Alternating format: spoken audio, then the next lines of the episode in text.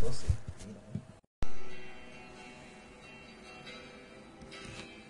Ground control to Major Tom.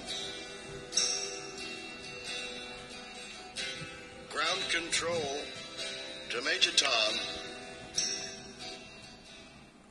Bienvenidos a End the Run, un podcast de Netrunner ahora que el juego ha sido oficialmente cancelado. Maravilloso, ¿no? Me acompañan Marcelo y Neri. Eh, y quien les habla, por supuesto, es Mil Nombres. Hoy, en este primer episodio del podcast End the Run, vamos a hablar acerca de el tema El elefante en la pieza. El fin de ANR como lo conocimos. ¡No! Por favor, chiquillos, sus impresiones. Pero me gustaría empezar hablando respecto a cómo nos marcó este juego, cómo lo sintieron, pero durante su vida, maravilloso. Ya, bueno, yo creo que voy a empezar hablando porque soy de acá la persona que lleva más tiempo jugando esta cuestión. Eh, y para mí ha sido súper importante el juego. Yo empecé a jugarlo en un momento en el cual estaba con un momento bajo. Me- había gente con la que no me estaba juntando mucho, no tenía mucha, muchas cosas en que pasar el tiempo. Y alguien me comentó que este juego tenía eh, temática cyberpunk, que tenía base en el juego de rol que había jugado mucho, con un grupo muy afectado. Y de a poco empecé a meterme a jugar. Me encantó el juego, la primera vez que lo jugué. Y puedo decir que el juego es lo mejor que he jugado en cartas, pero no es lo único que encontré en el, en, eh, en el juego.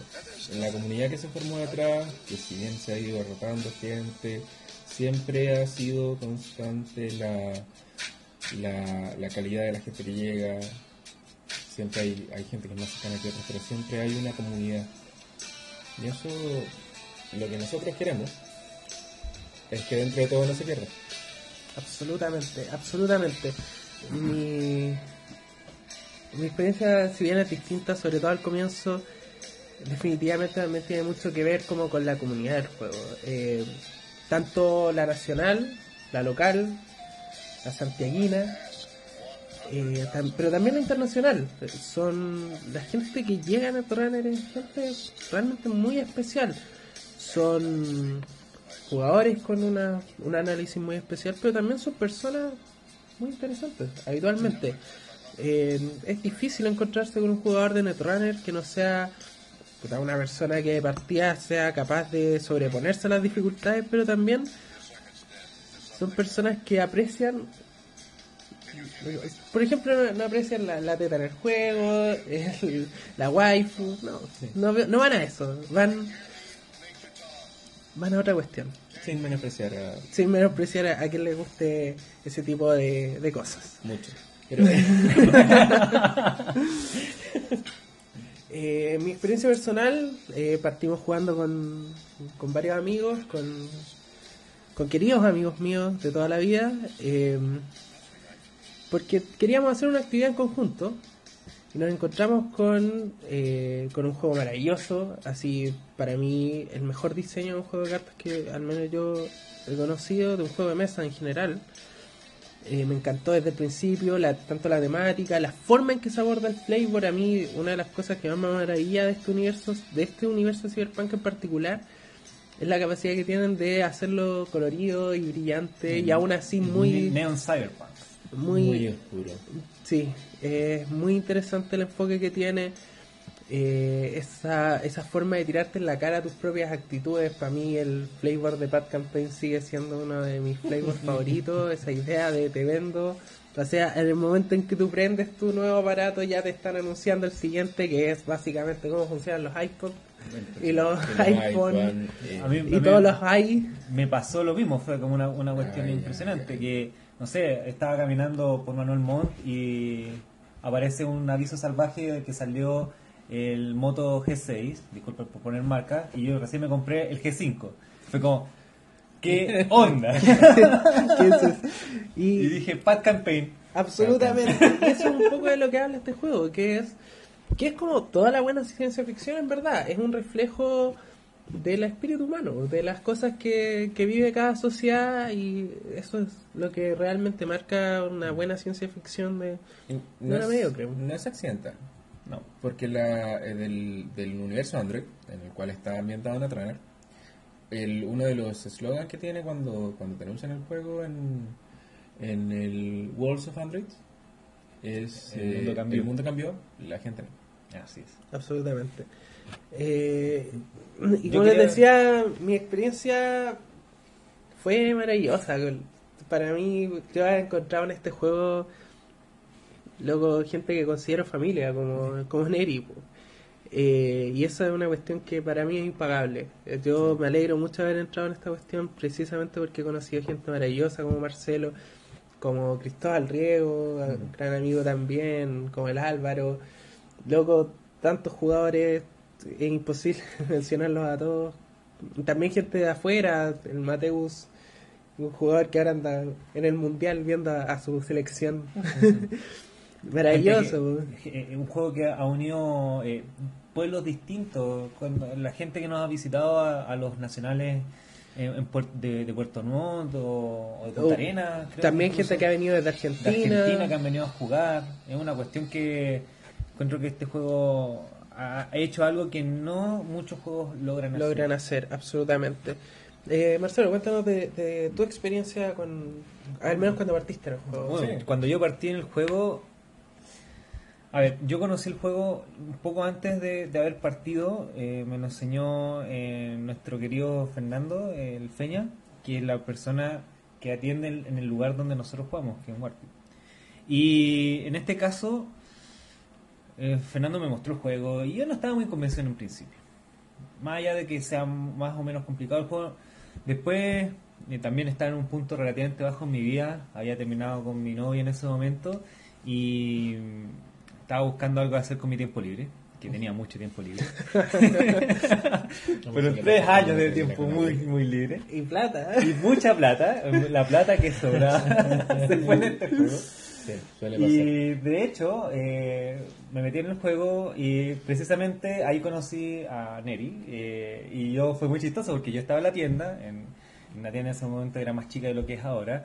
Yo compro el juego, llevo el juego y yo ubico a alguien que sé que había jugado, que jugaba en el runner y luego agarro y dije, ya, enséñame a jugar. Esa fue, ese fue mi, mi metida en el juego, la inversión en él. Y hasta ahora no me ha soltado. Y una cosa que una vez me dijo alguien, cuando yo, eh, incluso me lo estuve planteando en un momento, ¿será mucha plata la que he invertido? ¿De- ¿Me convendrá vender el juego? Me dijo, ¿pero por qué si tú amás el juego? Y esa persona fue capaz de leer en mí lo que yo quizás no había podido vocalizar, que realmente el juego es un juego que me gusta mucho, que eh, me interesa el cómo se ha desarrollado con el tiempo, encuentro que es un juego muy elegante en las soluciones que, que utiliza para, no sé, esplachar colores en, vez- en lugar de, de limitarnos en los recursos, no, nos pone un sistema de influencia, eh, el juego es asimétrico, eh, es distinto jugar un- de un lado que de otro, es jugar- eh, cuando lo enseñas tú puedes aplicar un poco de rol, y, eh, tiene un montón de aristas que sería insuficiente tiempo- el tiempo para mencionarlas, pero a mí me impactó eso y además, como decían bien ustedes, eh, la comunidad es la guinda la que es más rica que la torta entera. Encuentro yo que la comunidad es una comunidad maravillosa, la gente es lejos de la más buena onda, eh, existe la competitividad, pero no competitividad, competitividad eh, negativa. Encuentro que es una cuestión que nos afiata más incluso. Sí. Lamentablemente la, la comunidad es pequeña, eh, pero quizás esa es la magia también de, de este asunto. Si Sí. fuera muy masivo, eh, Tal estaríamos... vez no podríamos tener las relaciones que tenemos Por entre supuesto, nosotros. por supuesto. Eh, nosotros entre nosotros somos muy cercanos.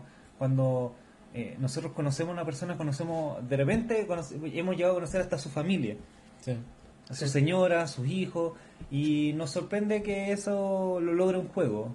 Eh, un juego que, que se trata de exponer los secretos de otros.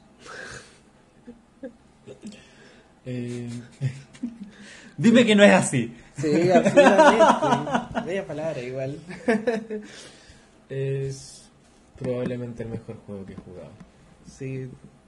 absolutamente. Yo no me atrevería a decir eso porque eh, quizá quizá me quede corto en alguna cosa, se me olvida alguna otra cosa que he jugado que me haya volado la cabeza, pero hasta ahora lo que yo conozco esto es como lo, lo mejorcito que hay. Sí. Definitivamente en mi top 5 de, Sí. de, mi- de los juegos que tengo. Lo que hace que la repentina, porque fue completamente repentina muerte del juego, sea más, eh, más dolorosa. Porque al final, eh, sí, tuvo un punto bajo, tuvo un año entero en el cual el juego empezó a decaer, pero con todos los anuncios que llevan haciendo durante seis meses ya, el juego estaba empezando a remontar. Había interés renovado, había interés renovado también de parte de las tiendas.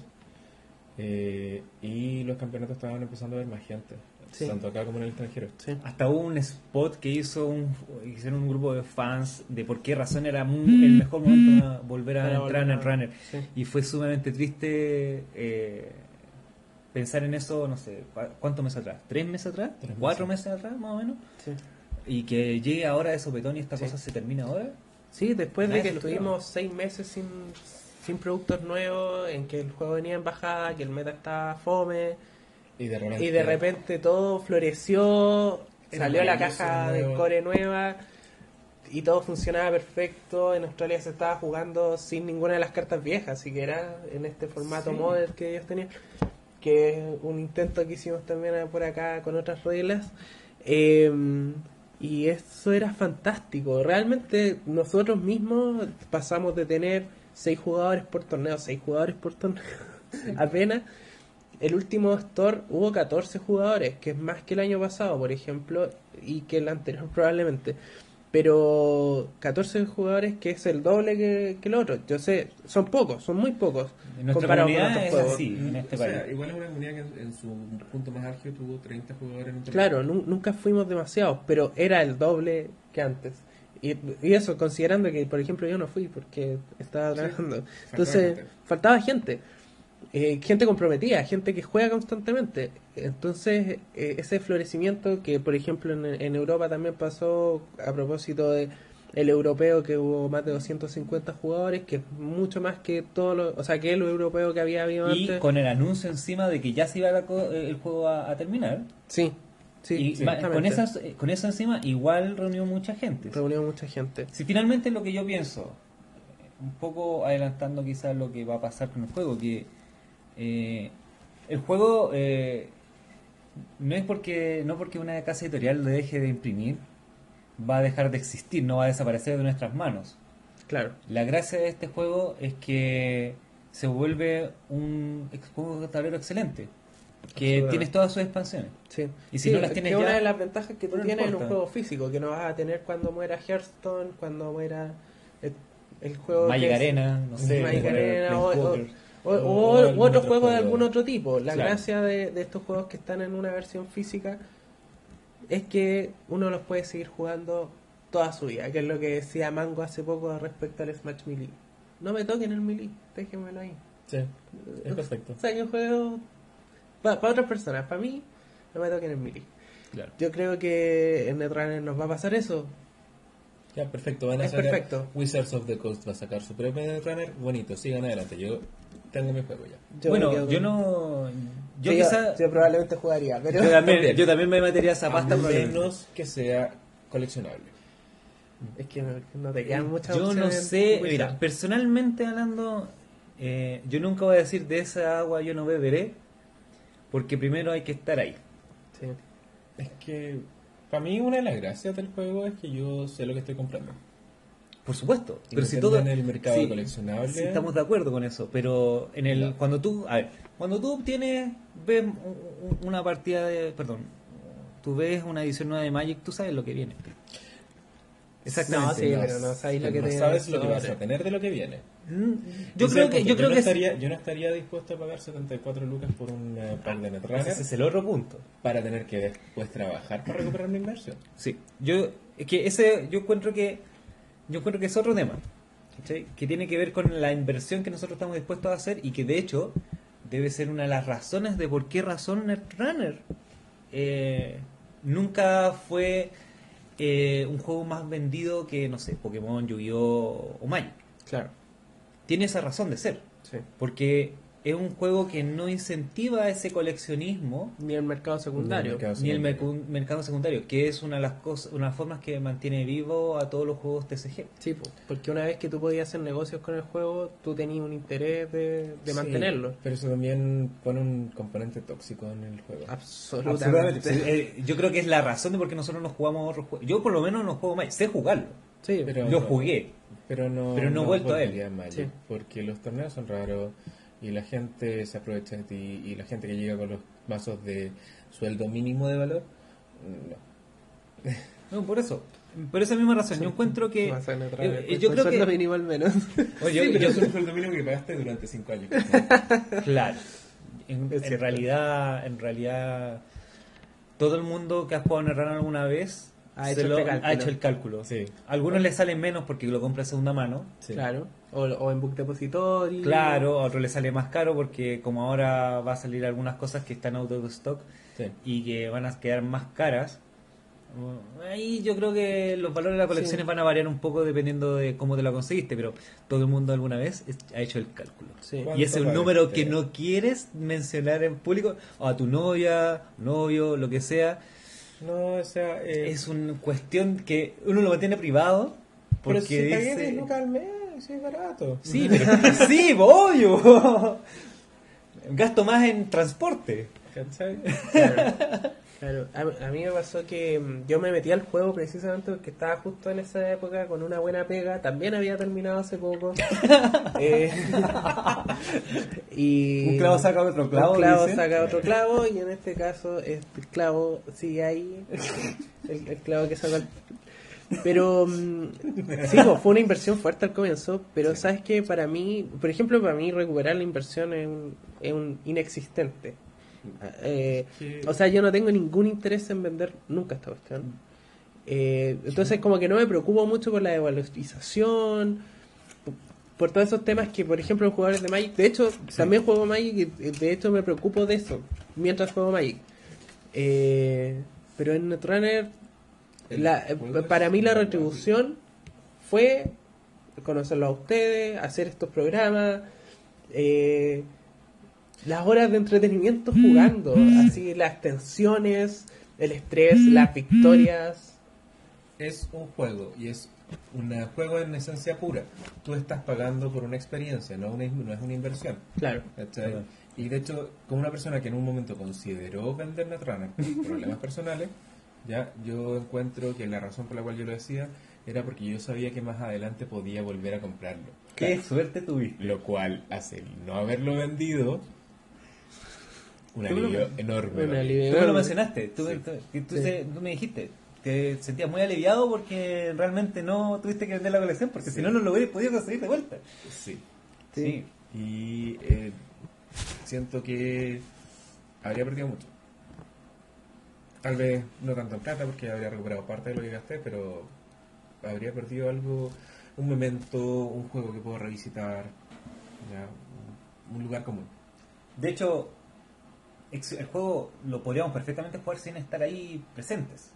Claro, Sí. no Existe la plataforma, pero justamente no es lo mismo. no es lo mismo. Porque la gracia de los juegos, y bueno, en general de los juegos de tablero, pero en este particular es importante la interacción de la otra persona. Sí. Porque tú puedes leer completamente la otra persona. Sí, el, yo, el Yomi en este juego es clave, es todo. Para un, de hecho hay una facción entera que trata de eso y, Claro. y en verdad en un par al menos importa. Eh, entonces, sí, absolutamente. La experiencia, todos jugamos en Ginteki de vez en cuando, pero jugamos para probar mazos. Sí, porque al final es... Yo lo jugué, ya, no lo juego tanto, la verdad. Leer al Sí, tampoco, jugador pero- es tan importante como leer las cartas. Sí, sí. Yo creo que la mayor diversión que tengo yo es imaginar qué es lo que podría hacer con ciertas cartas. Y de repente, bueno, ustedes saben que yo soy la persona que más ama el junk en este juego Sí. de los que conocen, yo creo. Y se me ocurren cosas muy tontas, pero que en el papel suenan tan lindos hasta que uno lo prueba y fracasa. Y fracasa. Y tienes Pero que bueno. estar eh, cinco turnos armándolo y Sí. ya te están ganando en ese turno. Pero no importa, lo hiciste. Si lo logras hacer al menos una vez, te vas a sentir completamente satisfecho. Me pasó, por ejemplo, con el SSO, que en el papel es una carta mm, De hecho, yo encuentro que es una carta buena, pero que no la hemos descubierto todavía. Eh, SSO. Sí, Esa es sí es buena por lo Pero no es- que puede llegar a armarse, pero es eh, eh, tienes que moderar cómo las juegas. Yo, yo he tenido resultados y visto resultados sumamente dispares. Y esa cuestión hace que el juego, eh, la facción, perdón, la identidad en sí no sea consistente, que es una cosa que nosotros en general en Runner buscamos. Necesitamos consistencia. Sí, porque tenés que minimizar la saga. Pero mira, así como tú estás buscando eso con SSO, en su momento yo lo hice con Titan, cuando Titan no estaba como ahora. Claro. ¿Cachai? Cuando Titan era, lo único que podía hacer era ruchar, eh, eh, hacer un, eh, un biotic y tratar de pegar tres Scorcher. Que lo hice. O sea, piensa que este juego, todas, todas las, fa- todas las identidades que en, que en otros momentos fueron, no, al revés, todas las que son hoy día consideradas las mejores fueron Yank en algún momento. Sí. Valencia. Sí, Valencia, Valencia. famoso Yank. Nadie jugó Valencia cuando salió, hasta que se dieron cuenta que podían hacer Blackmail. Y sí, que podían hacer... eh, Y aún así se demoraron un tiempo en realmente explotarla, que yo creo Que que, yo la que primera Blackmail y Valencia venían juntos. Sí, venían Sí, sí, juntos. Pero y no era es- suficiente. Fue cuando la juntaron con DLR, es que Eso. Valencia brilló y una vez que tú estabas ahí, te diste cuenta que SBP era muy importante y ya que estamos, de repente también influye mucho que aumentó el pool de cartas y ese, esa restricción de cinco cartas más ya no era tan grave, No. ya no tenías que llenar con relleno. Podías jugar buenas cartas. De hecho, hoy en día te está faltando espacio para meter en Incluso en eso. Valencia, Sí, pues. justamente. Sí, de, siempre de hecho, te hace, te pensar cómo habría sido Collective ahora. Eh, Que, que podríais perfectamente meter 55 cartas en un mazo Shaper y que funcione perfectamente igual. Eso es una buena pregunta. Ya que no tenemos regulaciones. Vamos a ¿podríamos meter. permitir cartas que no salieron Por supuesto que sí. Yo creo que sí. De hecho, Eh, incluso yo estoy abogando porque vuelvan las cartas que, que salieron de rotación. Sí, pero que eso va a pasar, eventualmente. Sí, por supuesto, pero ¿qué pasa con esas cartas que Pero estaban- después Sí, pues, sí. respecto a, a lo que creemos que va a pasar. Pero eso me, me parece muy interesante. Lo, guys, eh, Titán, El Titán. Scorpios, de hecho, también fue considerado Young y está ganando Yo todavía todos estoy los esperando torneos. que Khan brille en algún momento. ¿Quién Eh, sabe? ¿Quién sí, sabe? De la forma en que funciona, ha funcionado raras. este meta, podría ser. No, yo no veo cómo podría eh, hacerlo funcionar, pero quizás a alguien se le ocurre. Y esa es una de las cosas más maravillosas de este juego, que realmente eh, esas estrategias van a- ajustándose con el Yo tiempo. creo que uno de los casos que más que, que, que yo más recuerdo es el, eh, cuando en su momento cuando Bootstrap era la cumbia y todo el mundo tiraba mid-season replacement en, eh, en el medio del juego para pegarse al oponente eh, por algún motivo nadie pescaba una carta criminal que era Paper Tripping Sí. que yo llevé a un torneo y, hacían lo típico que se hacía en ese momento te dejaban con 23 tags y esperaban a que te cagara de miedo me hicieron eso en el medio del torneo. Yo al turno siguiente pongo cara de asustado. Paper tripping. Me saco todo esto. y esa carta no se usaba porque pagar cuatro créditos en su momento para sacarte máximo dos tags no era eficiente. Claro. Pero el diseño, como lo hacían adelantado y sabían cuánto tiempo podían eh, eh, funcionar las cartas, eventualmente se volvió útil cuando Mid-Season Replacement se volvió la carta fundamental para matar al oponente. Absolutamente. ¿Cachai? Absolutamente. Que De fue hecho, cuando Benever empezó a tener placa. Rabbit Hole, por ejemplo, que fue una carta que se usó mucho en, una- en un periodo de tiempo, era Sí. una carta que todos usábamos de marca página. Wizard, Wizard famoso, como un marca página. marca página. Sunny y, y las microfacciones que en realidad después se volvieron bien relevantes. Ahora, Por lo menos en nuestros metas, porque Sí. yo no sé tanto cómo habrá sido en los otros metas, pero igual No, pero empezaron, así. igual empezaron a así, vuelo de de hecho, Adam ha ganado varios estos, o sea, ganó varios en esta temporada. Que está consistente. Pero Y está consistente. Yo me enorgullezco de haber sido como de los primeros que jugamos Sunny competitivo en, en la tienda. Y la exploración que hice de Sunny fue una cuestión que realmente decía, bueno, eh, la debilidad de que tiene Sunny es que es lenta. Bueno, pongámosle a robar como, como cerda y Sí. pucha, sa- santo remedio, por lo menos en ese momento, en ese, en ese espacio de tiempo. Eh, hoy en día el juego ha cambiado, el juego es, es una cuestión que me gustaría denotar muy importante el juego, la gracia que tiene es que es tremendamente dinámico y que me- meta, meta dependiente, que hay cuestiones que en este momento no estamos viendo, que probablemente van a ser súper relevantes en el futuro, en el futuro y que esp- espero que eso hace que el juego sea se revitalice. Y aparte está el tema de que probablemente el ambiente se vuelva menos competitivo, por lo tanto la gente se atreve a hacer cosas más divertidas. Por lo tanto, como te atreves a hacer cosas más divertidas, tienes el espacio, sin que te juzgues, sin que te juzguen, de explorar cosas que no te hubiera atrevido a, a- a explorar antes. O sea, que uno igual puede hacer eso siempre.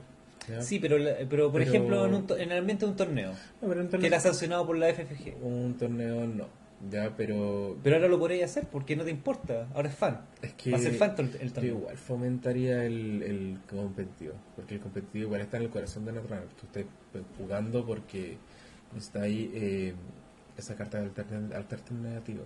Que igual las podemos hacer como premio. Que ya no están. Eso mismo No, pero van a seguir Van a existiendo, seguir las vamos a hacer. Y las vamos a hacer nosotros. Y nosotros vamos a poner los premios. Y eso también le va a dar un componente de mayor libertad para nosotros. Pero por otro lado, también podemos hacer formatos distintos. Teoricemos un poco eh, respecto a qué a cómo funcionaría eso. Por ejemplo, eh, me enfrasqué hace un tiempo en una discusión en Netrunner Talks respecto a, a qué va a significar esto. Mucha gente, como comentaba el, el Marcelo, decía eh, tal vez esto va a significar que vamos a inventar formatos nuevos, que vamos a crear nuevos sets. Ujú. Eh, Probablemente- De hecho, más de algunos de los que nos están escuchando, probablemente acá en la mesa también, Sí. están pensando en cómo crear un, un set propio para publicarlo en el grupo en inglés. Eh, si hay alguien de Fantasy Flight leyendo esto, no nos demanden, no tenemos ninguna intención de monetizar. Nadie le interesa ganar plata en esto. Sí, nadie. Todos queremos divertirnos solamente. Entonces, eh, pero uno de los, de los chiquillos me, eh, me decía, ¿sabes qué? Eh, tal vez no, tal vez lo interesante sería pulir esta experiencia. Es decir, jugar con lo que nos quedó, es decir, el core nuevo revisado, sin los dos ciclos que rotaron y con la experiencia completa como está actualmente y refinar esa experiencia competitivamente como se refina el Smash Melee, por ejemplo. Sí. Que una experiencia así, es como, como los speedrunning de los juegos muy Claro. antiguos, que eh, es una experiencia a un otro nivel, en un, en un nivel que no- nunca hemos podido vivir porque nunca hemos tenido el tiempo suficiente para hacer esta exploración, Es como el ajedrez. Algo nuevo. como el ajedrez. En el ajedrez tú no vuelves a jugar como los antiguos maestros románticos.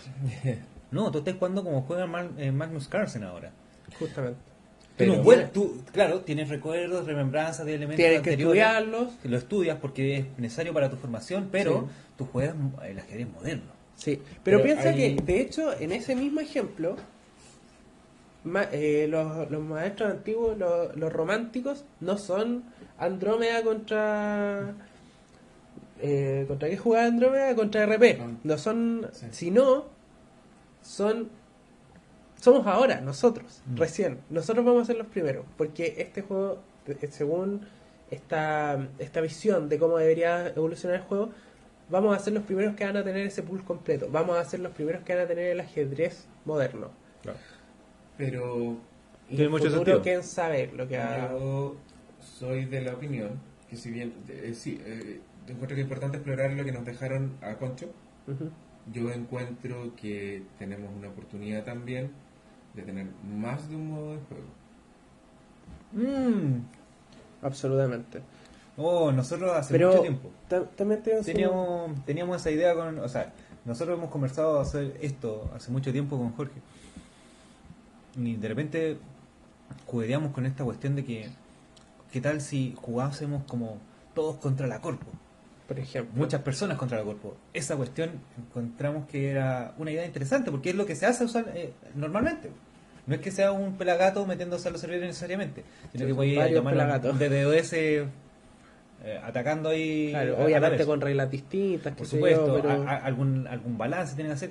Y resulta que en, alguna, en algún punto, si no estoy equivocado, ah, se anunció un modo Se va a probar en el de todo contra uno, algo así. se va a probar eso. Pero no sé cuál es la idea que sacaron. La cuestión es que Es una identidad especial en en base a la NAPD. entonces esa misma, ese mismo modo de juego nos va a permitir probablemente hacer más de una identidad especial Sí. que va a funcionar con ese formato. Entonces, claro que hay hay futuro. Así. Ah, Lo que sí, algunas personas comentaron que me parece un punto muy válido también, es que somos una comunidad chica, todo el mundo. Somos pocos. En. Y no, no, no, pero en general Sí. somos pocos. O sea, ¿cuánto- Comparado con otros juegos Ya, sí, competitivos. Eh, somos poquitos. O sea, sobre todo si uno se compara con los videojuegos, por ejemplo. Somos minúsculos. No, sí, igual es cierto que si uno tiene una piedra en Netrunner probablemente te va a responder el, el El diseñador. diseñador del en jefe, sí. Entonces, eh, dicho eso, de repente eh, ponernos a, a ver demasiados formatos distintos y separarnos como comunidad, eso sería peligroso. Yo creo que es un buen punto, no estoy de acuerdo. Yo creo que precisamente lo que Sí. tenemos que hacer es, es diversificar nuestra propia experiencia porque somos pocos. O sea, para mí... Porque yo lo digo porque puede en algún, algún minuto agotarse eso. Y ya está bien, es un juego que va a ser demandante, que va a ser competitivo, pero el, eh, la experiencia muy enfrascada a eso va a perder esa curiosidad de ¿y qué tal si hacemos esto? Porque te vaya a quedar siempre en esto es eficiente, esto es eficiente, y eventualmente vaya a tener los mazos que van a ser monolíticos, no los vaya a poder sacar de ahí. Es que ahí donde en está... entra la Movement List, que es lo que hacía eso. Cuando el juego se estancaba ya todo el mundo sabía cómo jugarlo a concho, te removían un poco la cosa. Pero, Sí. pero tal como decía Jorge en ese, anteriormente, y sacando a colación de nuevo el ejemplo del ajedrez. El ajedrez en cientos de años, en siglos, no ha cambiado las piezas. Y el juego ha cambiado. Y como le está Sí. diciendo, ya no son los hubo- antiguos románticos los que juegan ahora. Hubo periodos de estancamiento. Por supuesto. Pero alguien tiene que llegar Alguien llegó y rompió el meta. Y no Que cambiando de hecho es lo que pasó también en el ejemplo que estaba diciendo antes con el Smash Melee. Todo el mundo proyectaba que en- a esta altura todos iban a estar jugando Fox Falco. Ese era el pronóstico de todos. Llegó eh, este chino, jugó con Yoshi, dejó la cagada, ahora están todos jugando Peach, loco. Nadie entiende nada. Eh, yo creo que eso puede pasar en Netrunner. Sí, puede pasar. Y- Ya, está bien. Que sea el foco principal. Pero yo dejaría espacio para explorar otras cosas. Absolutamente. No, totalmente. Si nadie está diciendo que no se puede hacer y tampoco creo que nadie va a querer eh, O sea, no, de hecho el punto que ponía es que hay gente que dice que, que eso es así. Y ahora yo creo que no es lo que va a pasar. Porque lo que va a pasar es que, de hecho, con el proyecto Nisei, que probablemente los que escuchan saben de esto porque están escuchando un podcast sobre Netrunner, Naturalmente. pero les contamos un poco... Y si hay- no saben, no han entendido ni una wea. ¿Qué están haciendo acá? Sí. Eh, les contamos un poco. Eh, es un grupo de jugadores, gente muy conocida en el circuito, incluyendo un, un par de campeones del mundo. eh, y uno que ganó dos veces en un juego que duró cinco años. Sí, loco. Eh, están haciendo un proyecto para continuar el juego que probablemente incluiría cosas como hacer Most Wanted List actualizadas en el futuro. Claro. Eh, al menos. Al menos. Entonces, y que probablemente incluiría cosas como eh, a- oficializar los sets de fans, eh, como a través de un proceso de rotación nuevo y distinto, que esté más ordenado, que saque un set, probémoslo. Eh, y eso no, Sí, es al una- menos a mí me parece Es muy una interesante. especie de comité. De hecho, los- la gente que está en este momento en ningún caso se considera líder del, del Absolutamente, grupo. de Son hecho, un comité solamente. con- constantemente. Claro, ellos no líderes. son los que la llevan necesariamente, son los que van a, a postular o, o a, a depurar una lista de gente que sí se va a encargar de eh, manejar esta cuestión y va a funcionar en un modo comité, por lo que tengo entendido. Que se van, me imagino que se van a someter a votaciones, van a estudiar alguna cuestión. Eh, Probablemente con algún sistema de, de democracia representativa entre las comunidades, por lo que posiblemente. las, las discusiones en Discord Y de han hecho, apuntado. sí, O sea, y Tendríamos un embajador. de hecho, te- en teoría tenemos uno. Sí, pancho. Panchito. Panchito, saludos para Pancho, campeón nacional. Seco. Me cae muy bien. Grande Sí, Pancho. grande. Nuestro Teo, de hecho. Es nuestro, nuestro actor Teo, sí. Sí, sí, sí. Se nos pone muy contento, porque es un loco muy organizado. Sí, algo que no podríamos hacer nosotros. No, como, no, lo, De esto, esto es un lo- milagro. Lo, lo hemos hecho y. y hemos- no, hemos organizado torneos buenos, pero también hemos hecho unas cagas. Sí. Hoy el draft lo pasaron bien. No me van a pelar el draft, pues bueno. No, para nada. Yo no, no pude participar de ese draft, la verdad. De ver, de ver Estuvo llamaba. entretenido, de hecho. Estuvo bueno. Hagan más. y con un montón de promos. Saludos también a Jorge Mamani. Es un crack también. Es un crack, Y ¿no? Se la juega un montón también. Yo creo que eh, es una de las personas que más le gusta el juego en- aquí en este país, jugadísimo. Es que, Jugadísimo. bueno, en realidad le gusta jugar harto, pero en el runner en particular yo creo que tiene... Un espacio Un espe- espacio- especial en su corazón. Sí, Sí, Es cosa de ir a su casa. Como van renovándose los juegos constantemente y Netrunner sigue estando ahí. Estando... Oh, bueno, creo que alguien había comentado ahí que buscó en la BGG juegos muertos y aparecían en runner. Oh, qué fuerte. Qué duro. Tuzun. Tuzun. bueno, eh, hablando de juegos muertos, eh, también nosotros podemos sacar experiencia de otros juegos muertos Claro. de las otras comunidades.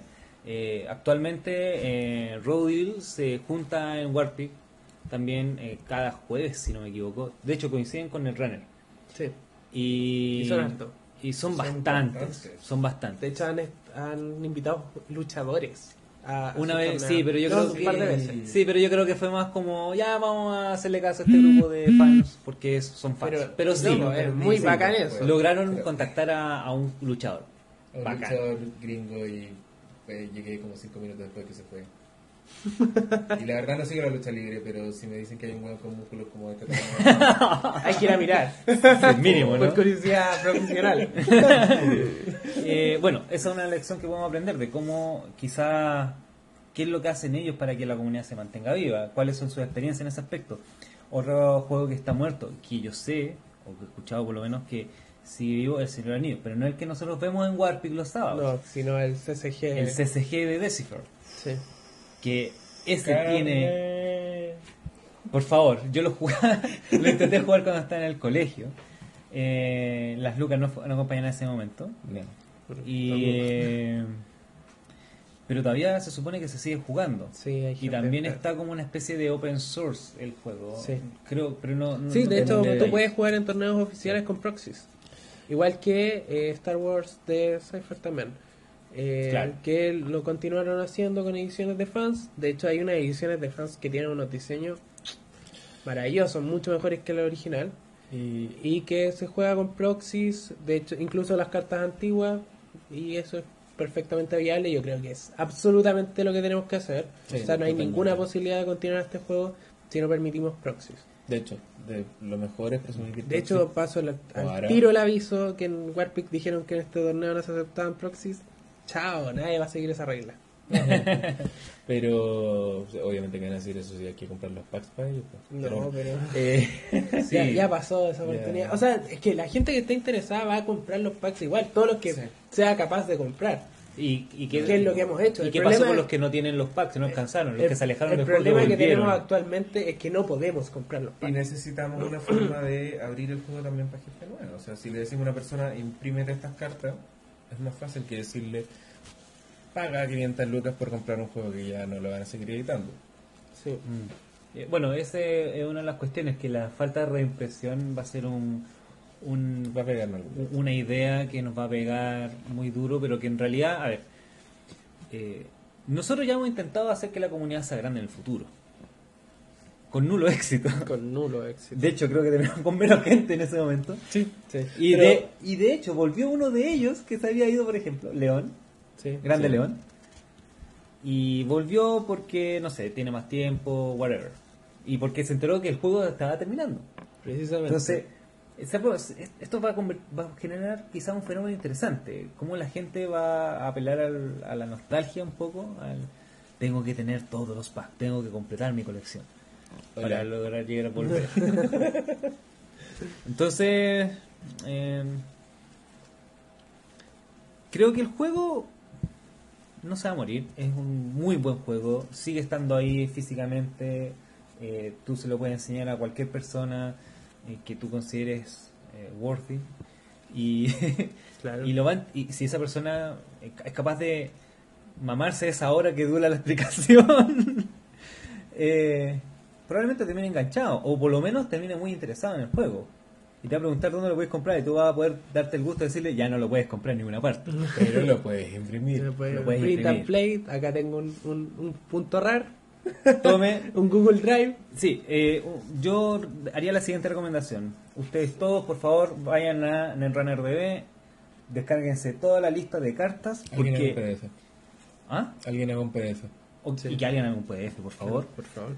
Eh, ojalá en buena calidad, de más que sí, porque las- eh, lo- los problemas legales que va, que va a conllevar el que Fantasy Flight ya no esté soportando el juego y que la licencia la tenga Wizard of the Coast, probablemente va a hacer que cierren algunos sitios, por mucho que no le genere beneficio o que no le vaya a quitar beneficio. Sí, un Season Desist es probablemente la acción a tomar por Wizard of the Coast en este momento, junto- o sea, respecto a Netrunner DB en octubre cuando se acabe la licencia, que es cuando ellos van a recuperar el...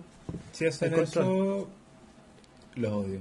Pero, pero le decir que podrían hacer si el, eh, tendría que cambiar el nombre del- de la página, porque igual. No, no, no, aún así, el sistema es de ellos. Eh, Pero La propiedad intelectual de la... Sí. O sea, porque hay. FFG también podría hacerlo, pero FFG no lo va a hacer porque, no lo conviene. hizo mientras tenían el control absoluto. sí. Eh, pero, a ver, Igual, bueno, a, a FFG de hecho le interesa que el juego siga vivo. Es comercialmente muy conveniente eso. Porque puede ser una... Es publicidad. una publicidad buena. Sí. Es posible, ¿eh? es o sea, posible, de hecho, eso me inspira. Si yo, Es hicieron un juego posible- tan bueno, voy a comprar el nuevo. es posible que recupere la licencia, porque todo el mundo habla de que se perdió la licencia, que no se la quisieron vender, pero es posible que esto eh, sea recuperado en algún momento.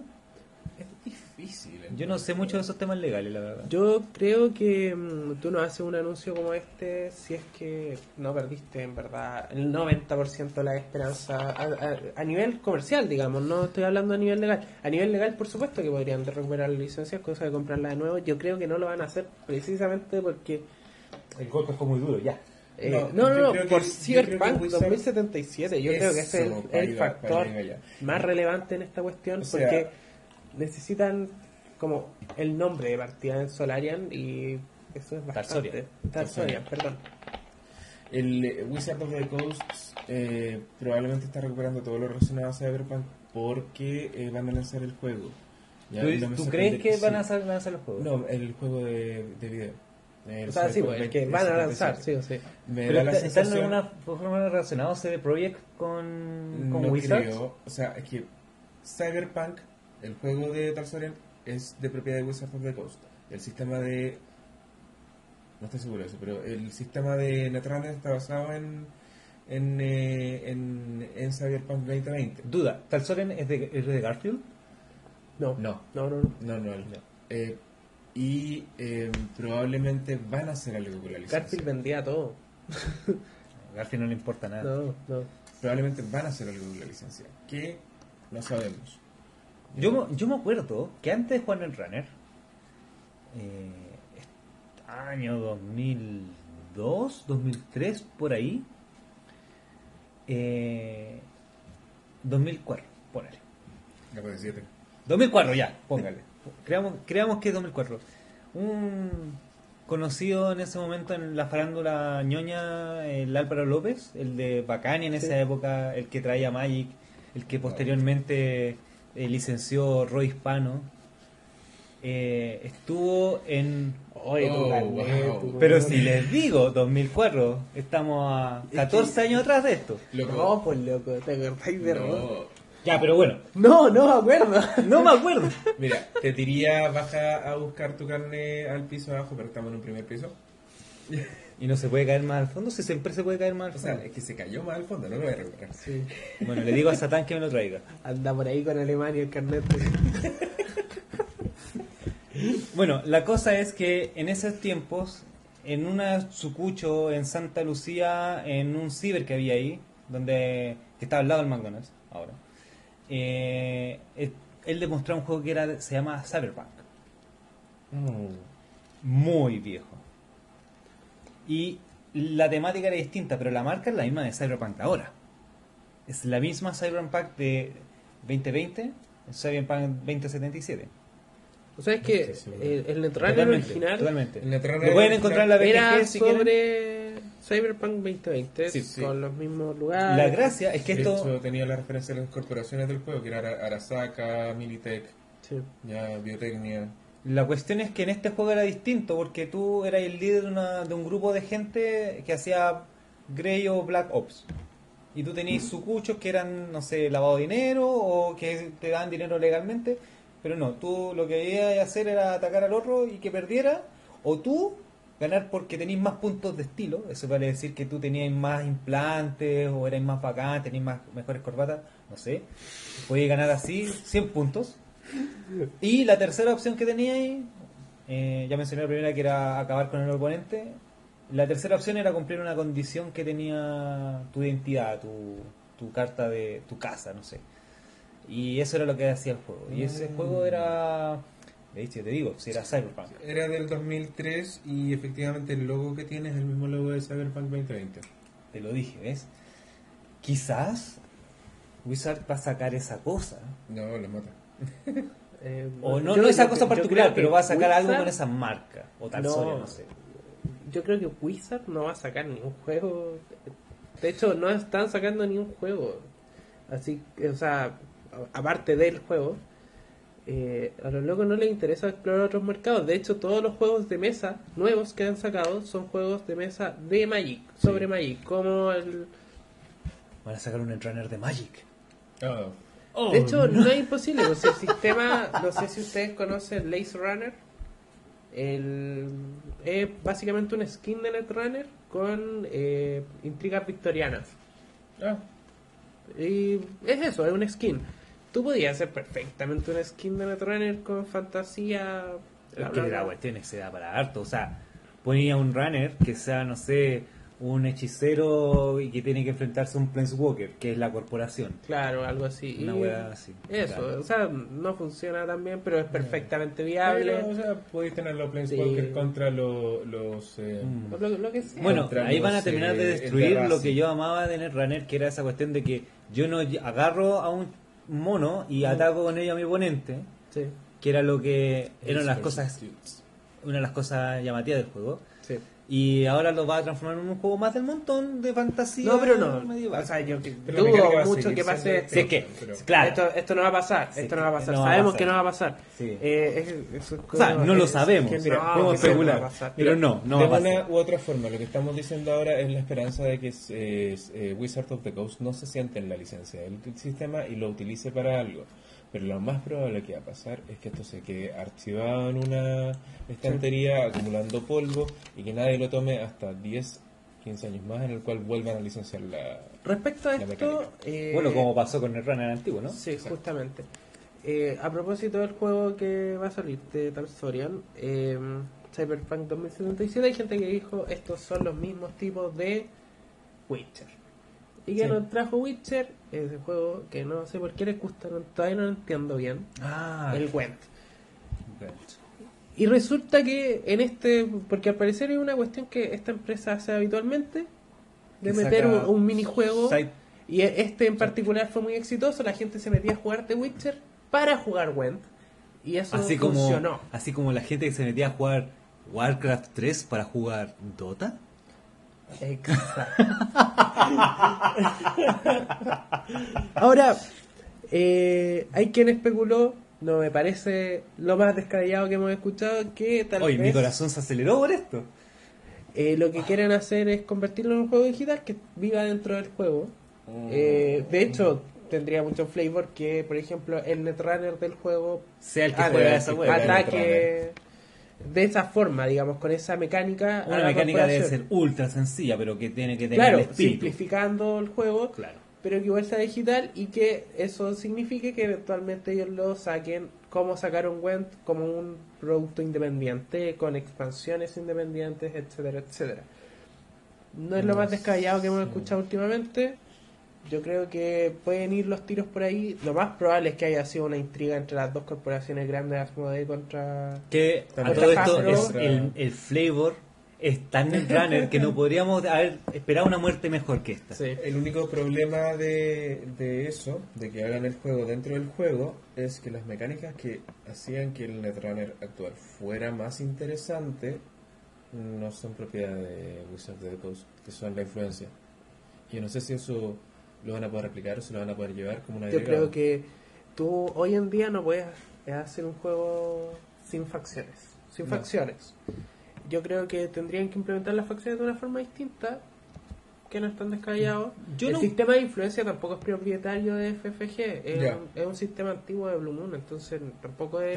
Lo pueden Sí. aplicar. Sí, sí, no creo que sea una Sí. cuestión tan, tan mal. Y no Más- necesariamente lo harían, si podrían ser recursos distintos. Aparte que tenéis que pensar que es Wizards. Sobre todo considerando Es que es un juego digital, entonces es más fácil de llevar, por ejemplo, que tú cliques por crédito y elijas el color que estás cliqueando.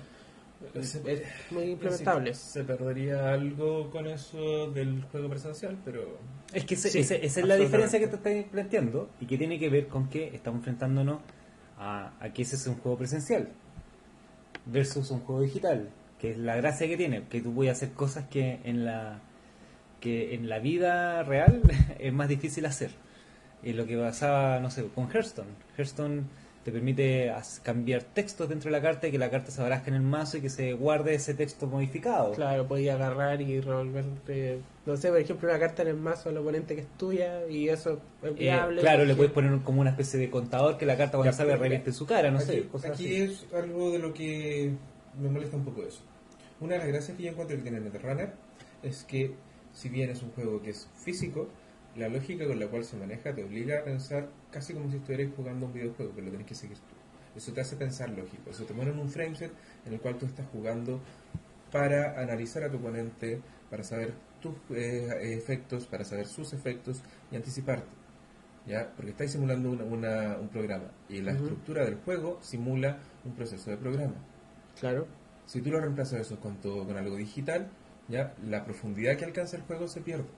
Estamos, yo estoy de- muy de acuerdo con esto. Para mí la experiencia de jugar Netrunner en vivo es, es principalmente eso, el desgaste que significa. eh, tiene un montón de, de- de cosas. Lamentablemente de repente se dan triggers y todo eso. Eso es parte un poco de lo mismo. Eh, y además la experiencia misma de jugar contra otra persona, que es lo que lo hace realmente maravilloso. Estamos de acuerdo, pero estamos en un escenario en que de hecho el juego está cancelado Sí.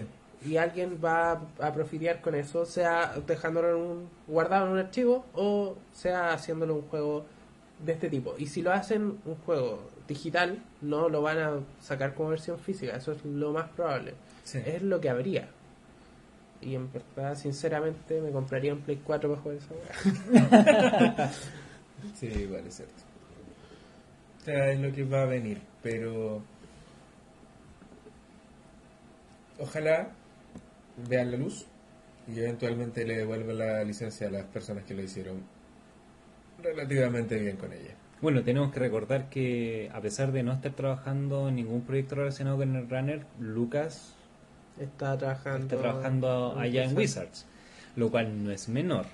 Ahora, ¿en qué está trabajando? Yo no tengo idea, yo no me he metido tanto. Hay gente que sabe que está, en qué está trabajando. Sí, yo no, la verdad es que no lo Eh, sé. Capaz que nos den una sorpresa. Pero, mira, él mismo decía en su cuenta de Twitter, y hasta ahora creo que no nos ha engañado él, eh, que no está trabajando en nada relacionado con el runner. Eso lo, lo mencionó en su Twitter.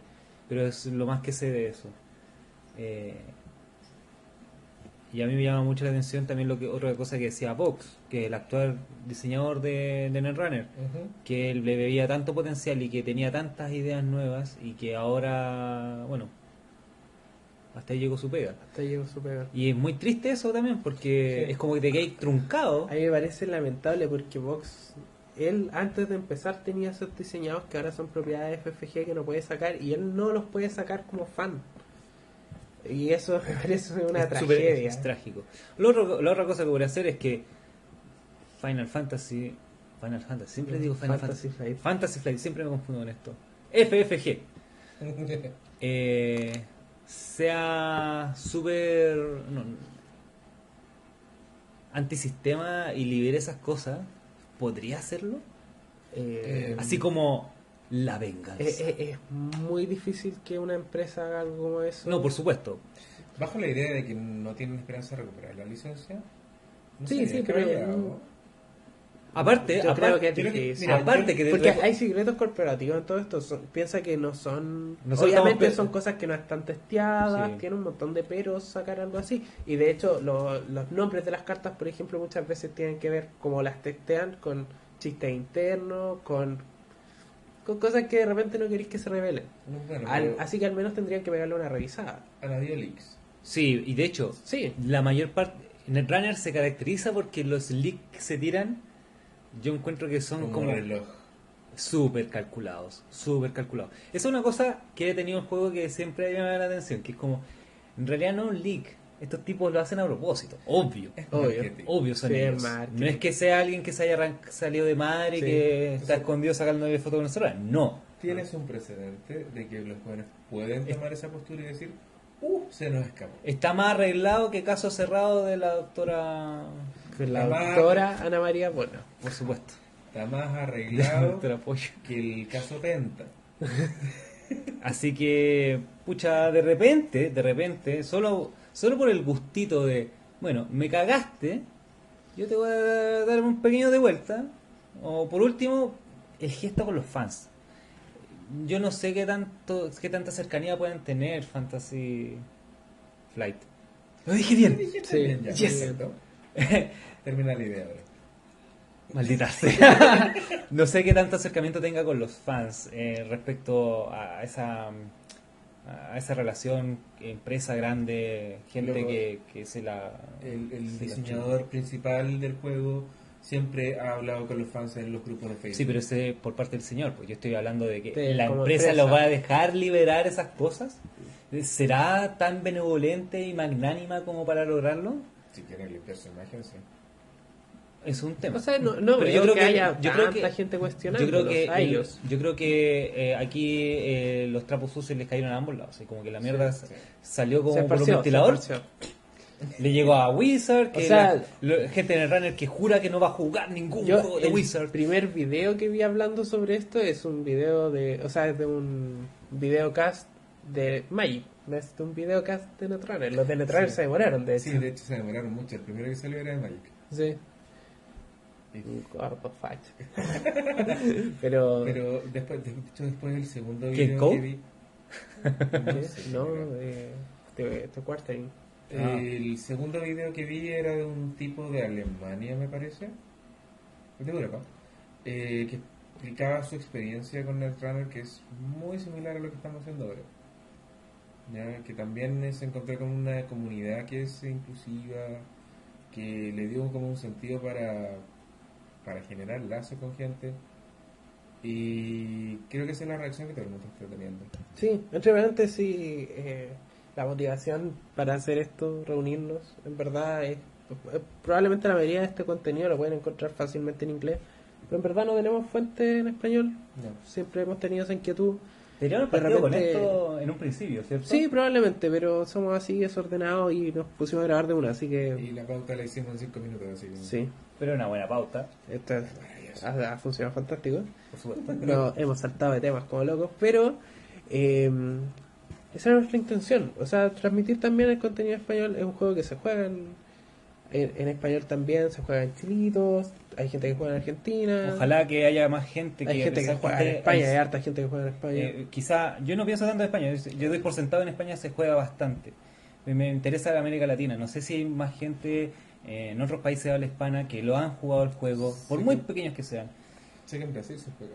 sí, en Brasil también se Me juega. gustaría que me gustaría que esto pudiera llegar un poco a esas personas que quizás no tengan contenido en español.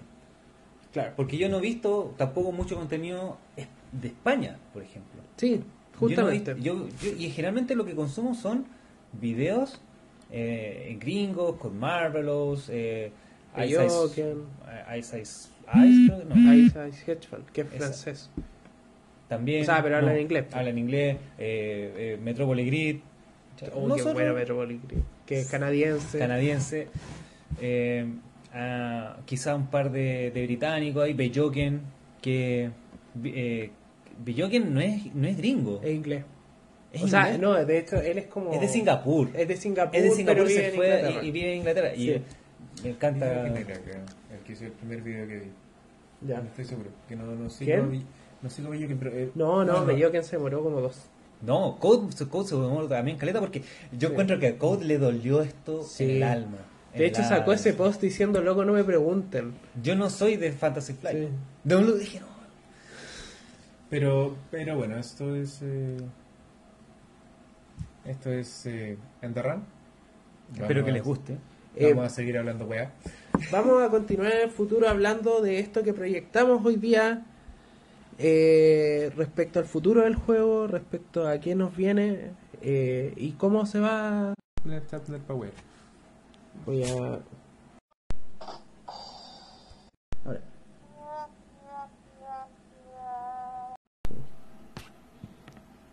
Eh, ya, pues después voy Escucha, a. nos cortó esta cosa la máquina. Sí, después voy a cortar eso.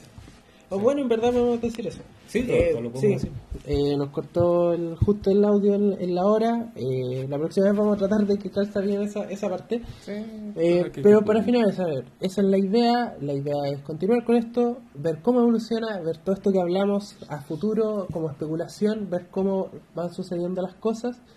Eh, vamos a en el futuro idealmente comentar mazos que vayan eh, siendo la, las Sí, nuevas tendencias. no, no- no hablamos casi No, nada no del juego hablamos en sí. del juego en sí, pero Vamos a explorar el, el flavor del juego también. Justamente hay mucha mucha hilo que cortar ahí. eh, Oye, pero por favor, no digamos que no hablamos de flavor porque el fin de Netrunner Eh, es muy flavor. Sí. Absolutamente. Digamos que esa fue la parte del flavor de este capítulo. Bueno, ese es el proyecto, esa es nuestra idea. Esperemos que nos acompañen, que les haya gustado este primer capítulo piloto, digamos, de Enderrun.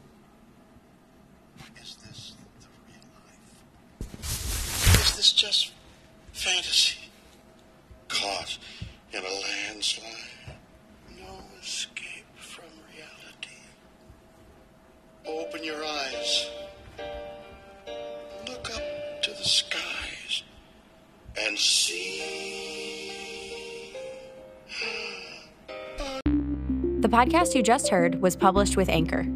Got something you want to say to the creator of this show? Send them a voice message using the Anchor app, free for iOS and Android.